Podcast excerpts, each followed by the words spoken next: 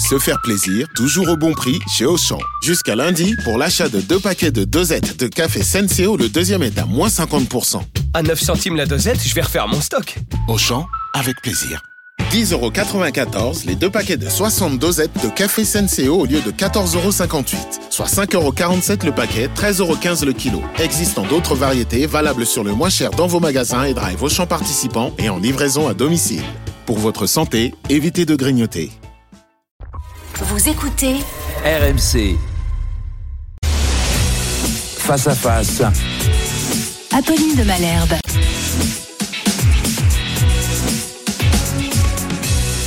8h33 sur RMC et BFM TV. Bonne année à tous. Mais elle commence douloureusement pour les Ukrainiens. Bonjour, général Jean-Paul Baloméros. Bonjour. Merci d'être mon invité ce matin. Vous êtes l'ancien commandant suprême allié. Transformation de l'OTAN. Euh, L'OTAN qui est aussi euh, au cœur de toutes les attentions du côté euh, du président ukrainien notamment. Pourquoi est-ce que j'ai voulu démarrer l'année avec vous, général? Eh bien parce que c'est d'un hiver à l'autre la guerre qui s'installe, qui s'installe donc en Ukraine, une guerre longue. Et dans les vœux dans les vœux à la fois du président Zelensky, mais aussi de l'autre côté, du côté russe, dans les vœux euh, du président Poutine, eh bien, ils ont chacun parlé de victoire. Euh, le président Zelensky a dit bonne année, l'année de notre victoire. Voilà ce qu'il a souhaité, bien sûr, à ses habitants. Vladimir Poutine lui a dit nous allons rendre notre pays grand et indépendant. Ensemble, nous allons surmonter tous les obstacles et nous allons gagner. Qui croire? Il y a, il y a un an, se retrouvait à la même place. On vivait euh, dans, cet espoir euh, fou finalement que euh, M. Poutine n'aurait pas cette audace, cette ambition de- d'envahir l'Ukraine. Un an plus tard, on se rend compte que cet espoir a été déçu. Donc on ne peut pas vivre d'espoir, ça c'est la première conclusion, il faut vivre dans l'action. Après, la rhétorique des, deux, chefs d'État, elle est tout à fait légitime. Monsieur Zelensky euh, se bat depuis pratiquement un an euh, à la tête de son pays euh, courageusement et il a totalement déjoué tous les pronostics, si je puis dire. Ça, c'est quand même un premier élément. Les Ukrainiens ont été capables non seulement de lever la tête, mais de tenir ferme. Ils ils l'ont pas fait tout seuls, ça c'est le deuxième élément.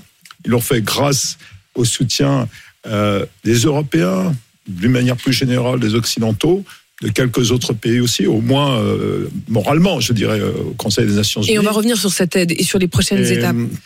Et donc, euh, oui, le- le- notre espoir, il doit résider dans notre action. Et bien montrer que cette action, elle doit s'inscrire dans le long terme.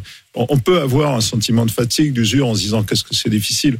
Mais songeons à nos amis ukrainiens qui sont, euh, eux, en, en première ligne et qui le payent de leur vie au quotidien. On l'a vu encore cette nuit.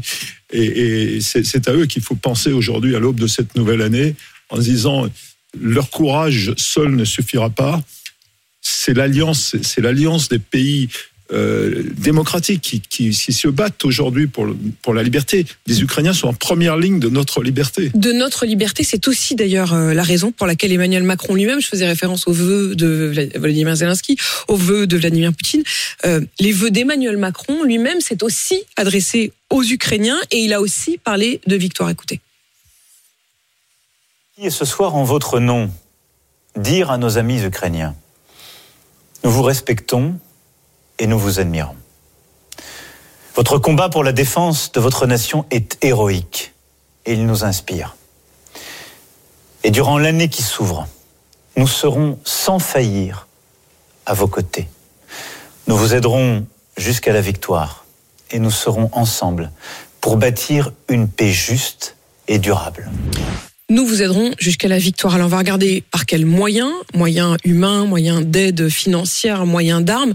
Mais ce mot victoire, je m'y arrête un instant parce que euh, quand justement on est général, euh, quand on parle de paix, de victoire ou de défaite, ça n'est pas la même chose. Est-ce qu'il faut absolument une victoire pour qu'il y ait paix? Ah, les expériences récentes montrent que la victoire absolue, euh, elle- n'existe pas. Enfin, on n'a pas un théâtre. Euh, Si, on met à part, euh, malgré tout, la Deuxième Guerre mondiale, mais victoire, à, à quel prix euh, euh, Il n'y a, a pas de victoire absolue. Il y a, il des victoires sur le terrain, et c'est important. Les Ukrainiens nous en ont montré euh, des exemples euh, cette année, hein, en défiant là aussi tout- tout- toutes les prévisions. Euh, mais il y a surtout une victoire globale, c'est celle qui, vise à, restaurer les conditions d'une certaine autonomie stratégique des pays qui souhaitent vivre ensemble selon des valeurs communes et qui souhaitent les défendre. Et là, euh, je pense qu'on on a une victoire, euh, au moins morale, vis-à-vis euh, de M. Poutine aujourd'hui, c'est qu'il a été forcé de se dévoiler. Il a été de montrer quels étaient quel était vraiment son dessin. Là où il s'a- s'abritait. Son dessin, c'est quoi? Quel est l'objectif? Qu'est-ce qui, euh, aux yeux de Vladimir Poutine, euh, euh, serait le synonyme d'une victoire? Je crois que son dessin, c'est tel que je peux le comprendre, c'est le pouvoir. Le pouvoir absolu sur ce que lui considère comme euh, la Grande Russie. Enfin, il y a eu beaucoup de, de thèses sur le sujet. Mais elle s'arrête où, la Grande Russie? C'est toute la question. Euh, elle s'arrête. euh, Je pense que les pays euh, limitrophes euh, qu'il a rassemblés récemment euh, doivent commencer à s'inquiéter parce que l'Ukraine, c'est effectivement euh, entre guillemets le plus gros morceau. Mais euh, on voit bien que le président biélorusse lui-même n'est pas très très rassuré. Et euh, on pourrait parler du Kazakhstan, on pourrait parler de, tous ces pays qui environnent la Russie en se disant mais finalement où il va s'arrêter? Est-ce qu'il veut restaurer l'Union soviétique qui, qui d'ailleurs a été créée il y a exactement 100 ans qui avait été il y a 100 ans, le 30 décembre 19, euh, 1922, était créée l'Union soviétique. Elle a duré à peu près 70 ans. Est-ce que Mais- c'est ces frontières-là? Justement, si on regarde la question des frontières et de l'état des troupes, euh, général, au moment où on se parle, quel est l'état des troupes? L'état des troupes ukrainiennes, l'état des troupes russes? Alors, l'état des troupes russes, euh, d'abord, euh, des, des sacrifices, beaucoup, beaucoup de pertes. hein. Je crois que vous avez une, une émission ce soir sur le sujet, on va entendre des soldats russes. C'est très intéressant, on a, on a assez peu de, de retours directs du terrain, et saluer d'ailleurs les reporters de guerre qui font un travail extraordinaire en matière. On en a besoin, on a vraiment besoin d'avoir ces Les témoignages. Ukrainiens évoquent 100 000 morts du côté euh, des soldats russes. Est-ce que ce chiffre vous paraît crédible? Je crois, je crois qu'il y a enfin, 100 000 morts et blessés, je dirais. Des, hommes- des gens qui, des, des hommes, des femmes qui peuvent pas aller au combat, quoi. Mises hors de combat. Euh, oui, c'est- crédible. euh, vu la, la, la méthode, la tactique, la stratégie russe, il est clair, et les témoignages qu'on a du front, il est clair que c'est quand même. euh, Enfin, ils consomment des ressources rares et, et c'est une génération de, de jeunes Russes là qui sont en train de. Vous parleriez d'une génération sacrifiée? On, on- on le verra à la fin de la guerre, mais euh, une partie en tout cas. Et du côté des pertes ukrainiennes? Alors, ça, c'est encore plus difficile parce que les Ukrainiens, évidemment, euh, ne, ne dévoilent pas les choses. Ils ont raison de le faire. Euh, Le président Zelensky, il est, évidemment, il booste, entre guillemets, le moral de ses troupes, mais ils perdent aussi, bien sûr. Il faut être conscient qu'on ne défend pas son pays, sa liberté dans ces conditions-là face à l'armée Mais rouge. est-ce qu'on a un peu un ordre de grandeur? Ah, les, les dernières sources qu'on avait donnaient à peu près un chiffre équivalent de, de 100 000 blessés et morts. Évidemment, les Ukrainiens ne peuvent pas s'engager là-dessus, mais c'est coûteux, bien sûr que c'est coûteux. Euh, le nombre compte, si vous voulez. Le fait que les Russes puissent alimentent en ce moment à, un prix exorbitant hein, euh, le front, en particulier dans, dans le Donbass, présente aussi euh, des risques, évidemment, pour les Vous avez dit le mot front, euh, général Paloméros, et je voudrais qu'on s'y arrête un instant parce que précisément, je voudrais comprendre ce qui se passe sur le sol. Est-ce qu'il y a un front Ah, ça dépend comment on définit un front, mais il y a un moment, il y a... a une- Est-ce qu'il y a un lieu d'affrontement? Est-ce qu'il y a des oui, tranchées sur le sol? Est-ce qu'il y a une ligne définie? Oui, oui. Il y a même des soldats russes qui sont en train de payer lourdement euh, de leur vie euh, le fait de creuser des tranchées en, à ciel ouvert. On en a eu euh, des témoignages. Ça, c'est quand même pas euh, ce qu'on peut faire de mieux dans une bonne euh, stratégie militaire. Mais oui, il y a un front. euh, bon, on a, on, on a à Bakhmut, par exemple, on a l'expression d'un front. Alors, il est peut-être pas continu sur les 900, 800 et quelques kilomètres, mais, mais il existe. Et Est-ce que ce front est mouvant? Alors oui, et, c'est important euh, cette question parce que c'est c'est la question qui se pose aujourd'hui aux Ukrainiens. C'est de se dire, on ne peut pas, à mon avis, ce n'est pas dans l'intérêt de laisser s'établir ce front. Et euh, c'est retranchement parce que que fait M. Poutine pendant ce temps-là? Il continue ses attaques dans la profondeur, il mobilise ses réservistes. Et c'est lui qui reprend la main quelque temps. Alors que la grande force des Ukrainiens, ça a été d'être toujours en avance et de déjouer les prédictions et d'être très offensif, de prendre l'initiative grâce à des techniques et grâce à, à leur courage, mais leur innovation aussi, leur imagination. Si vous étiez aujourd'hui, euh, général Paloméros, euh, général des armées ukrainiennes, euh, vous diriez il, il faut percer ce front, Oui. il faut le rendre plus dynamique, il faut réussir à, à prendre par surprise. Euh, on, on, a vu euh, très très récemment une réflexion stratégique qui a été faite à livre ouvert des, des présidents ukrainiens avec ses chefs militaires et qui posait très clairement le, le débat en disant voilà, euh, c'est pas une bonne option de se laisser enfermer dans cette dynamique, dans cette. Euh, Au contraire, justement, d'une dynamique, dans, Ouais. dans, dans, dans, ce, À dans l'inverse cette ligne figée. Mais si on veut soit attaquer par le nord, ce qui serait une bonne option puisque ça couperait les lignes euh, logistiques en particulier des Russes et ça les déstabiliserait comme, comme ils l'ont fait du côté de Kharkiv avec un, un grand succès, soit dans le sud où ils ont tenu aussi une victoire à Kherson mais une victoire limitée par le Dniepr et à ce moment-là venir et descendre sur Melitopol. Ça on en a beaucoup entendu parler, ce qui les rapprocherait de la Crimée. Ça, c'est une offensive terrestre. Alors c'est terrestre, aéroterrestre. C'est- là aussi qu'on voit le, que En le cas, manque- être à le, le manque d'une dimension aérienne pour les Ukrainiens est quand même un déficit. euh, Et je ne pense pas que les pays occidentaux fournissent ça dans, les médias. Ça, c'est une limitation de, de l'aide qu'on apporte aujourd'hui aux Ukrainiens. Mais euh, la question, c'est quelles sont, et ça revient à votre question sur les, ressources humaines, quelles sont les réserves dont dispose l'armée ukrainienne? Et ça, je ne sais pas. Si j'étais euh, chef des armées ukrainiennes, je le saurais. Et je serais peut-être dans l'embarras, savoir si je dois engager mes réserves coûte que coûte, entre guillemets, et si je suis capable ensuite de le renouveler, on sait qu'il y a des milliers de soldats ukrainiens qui sont en train de for- en formation, en particulier dans les pays occidentaux, ça c'est une bonne nouvelle. Il faut qu'ils arrivent à temps et avec le matériel évidemment adéquat. Et je le disais, euh, général Jean-Paul Paloméros, la guerre s'installe, c'est devenu une guerre longue, ça fera un an euh, dans, dans deux mois. Est-ce que le temps joue en faveur de la Russie? Est-ce que la Russie joue ce temps long? Personne ne peut répondre à cette question aujourd'hui parce que tout va dépendre de notre volonté, de la volonté collective des uns et des autres de, poursuivre et, de se donner les moyens de poursuivre dans l'action. Moi, mon sentiment, c'est que M. Poutine, il a à peu près tout mis sur la table. Ses cartes, elles sont claires. Les frappes dans la profondeur, on s'y attendait. On s'attendait pas tellement à ce qu'il puisse bénéficier du soutien, par exemple, de l'Iran sur des drones, des choses comme ça.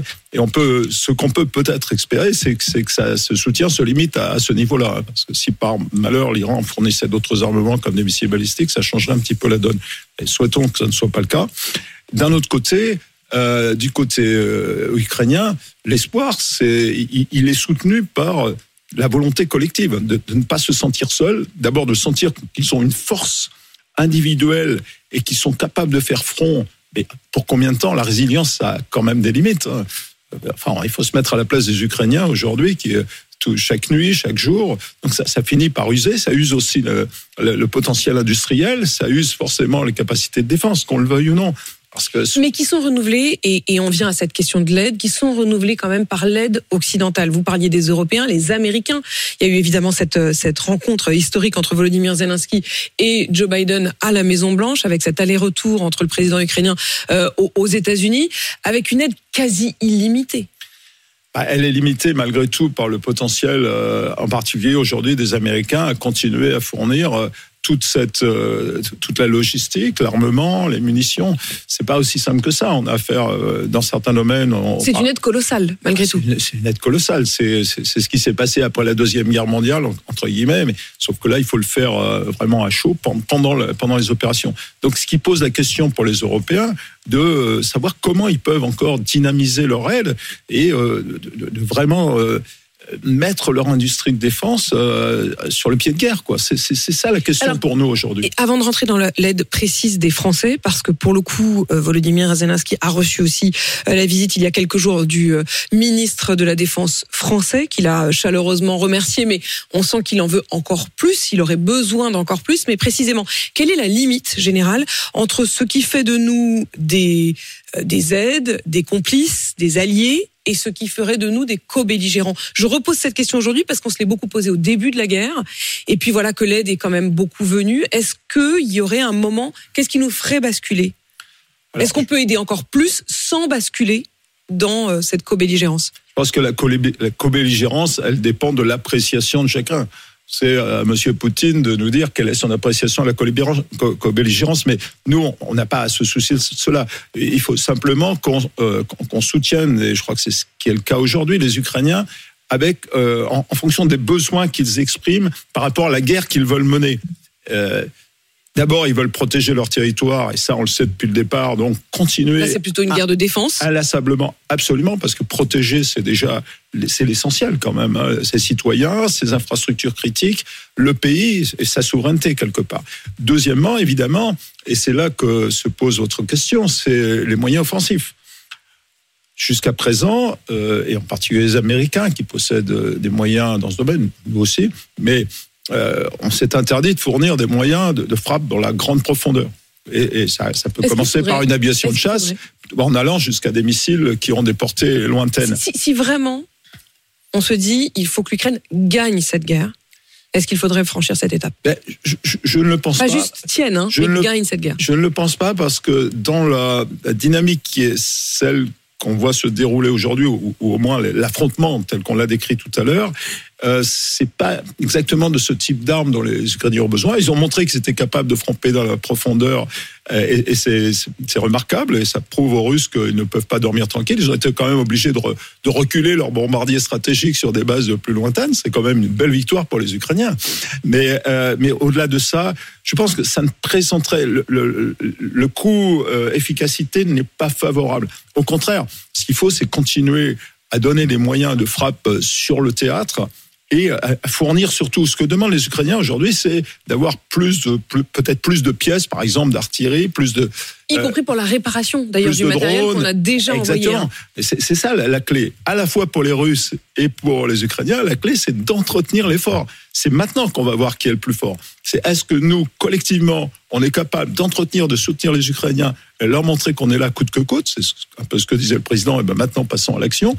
Et puis, euh, de l'autre côté, les Russes qui ont quand même des limites, même si leur industrie semble continuer à tourner. Ça, c'est c'est un vrai sujet. Et, et général, euh, Volodymyr Zelensky, je le disais, a rencontré donc euh, le ministre français de la Défense Sébastien Lecornu, qui était euh, euh, à Kiev. Voilà ce qu'il a dit à la suite de cette rencontre. Nous avons discuté de la coopération en- au cours de l'année, donc ça veut dire vraiment aussi sur le long terme, de la reconstruction de notre pays. Il voit déjà l'après et d'une nouvelle étape dans le renforcement de notre défense aérienne. Merci la France, a dit Volodymyr Zelensky. Nous sommes reconnaissants à la France pour l'assistance euh, militaire déjà fournie visant à protéger le ciel ukrainien et à renforcer les capacités de force de défense. La défense aérienne, vous disiez tout à l'heure, la question c'est aussi ce qui se passe dans les airs. Pour l'instant c'est de la défense aérienne. On n'a jamais évoqué l'idée d'envoyer des avions. Ça, ça semble être euh, C'est le tabou. C'est la ligne. euh, Alors, vous savez, on a vu au fil de ce conflit les choses évoluer.